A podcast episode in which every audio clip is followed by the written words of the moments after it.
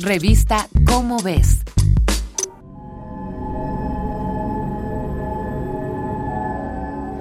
El 7 de mayo de 2022, la Agencia de Seguridad Sanitaria del Reino Unido confirmó que tenían conocimiento de un caso de viruela del mono en un paciente que días antes había estado en Nigeria. Una semana después se detectaron dos casos más que no tenían relación con el primer paciente ni habían viajado a ningún país donde la enfermedad es endémica.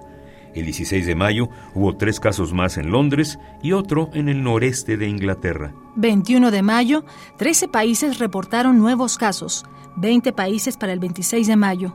Dos días después se confirma que la enfermedad llegó a México. Para el 2 de junio eran 780 casos confirmados en el mundo en 27 países no africanos. Y el 27 de junio se habló de más de 4.256 casos en 50 países. Sí, es una epidemia, pero es muy poco probable que ésta se convierta en una pandemia al nivel de la de COVID-19. ¿Por qué?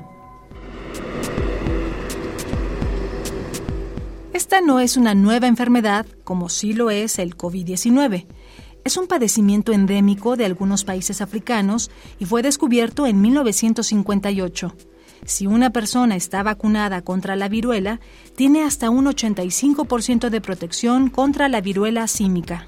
Entre 1970 y 2018 se han reportado 71 brotes de esta enfermedad en el mundo, la mayor parte de ellos en África. Lo que sí es inusual es la cantidad de casos que se han dado en nuevas regiones. Genéticamente, el virus de la viruela del mono es muy parecido al de la viruela humana, la cual se creía erradicada cuando la vacunación se hizo extensiva en el mundo. Pero después algunos sectores poblacionales dejaron de confiar en las vacunas. Sabemos de dos variedades del virus de la viruela del mono, una de África Central y otra de África Oriental. La primera es más contagiosa, provoca una enfermedad más grave y tiene una mortalidad del 10%, mientras que la cepa oriental es 10 veces menos letal.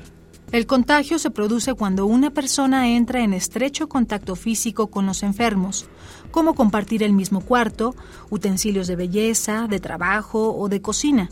No es una enfermedad de transmisión sexual, pero dada la cercanía que se requiere, esto se vuelve un factor de riesgo. ¿Debemos preocuparnos? Más bien debemos ocuparnos, con vacunación, prevención e identificando los síntomas, fiebre alta, fuertes dolores de cabeza y musculares, sarpullido, ronchas y ampollas. Pero sobre todo, llama la atención que en tres años esta sea la segunda vez que enfrentamos una epidemia de una enfermedad zoonótica, es decir, que se contagió de animales a humanos. Esta es una coproducción de Radio UNAM y la Dirección General de Divulgación de la Ciencia de la UNAM, basada en el artículo La viruela del mono, de Miguel Ángel Ceballos. Si deseas saber más sobre la viruela símica, consulta la revista Cómo ves, la publicación mensual de divulgación científica de la UNAM. Revista Cómo ves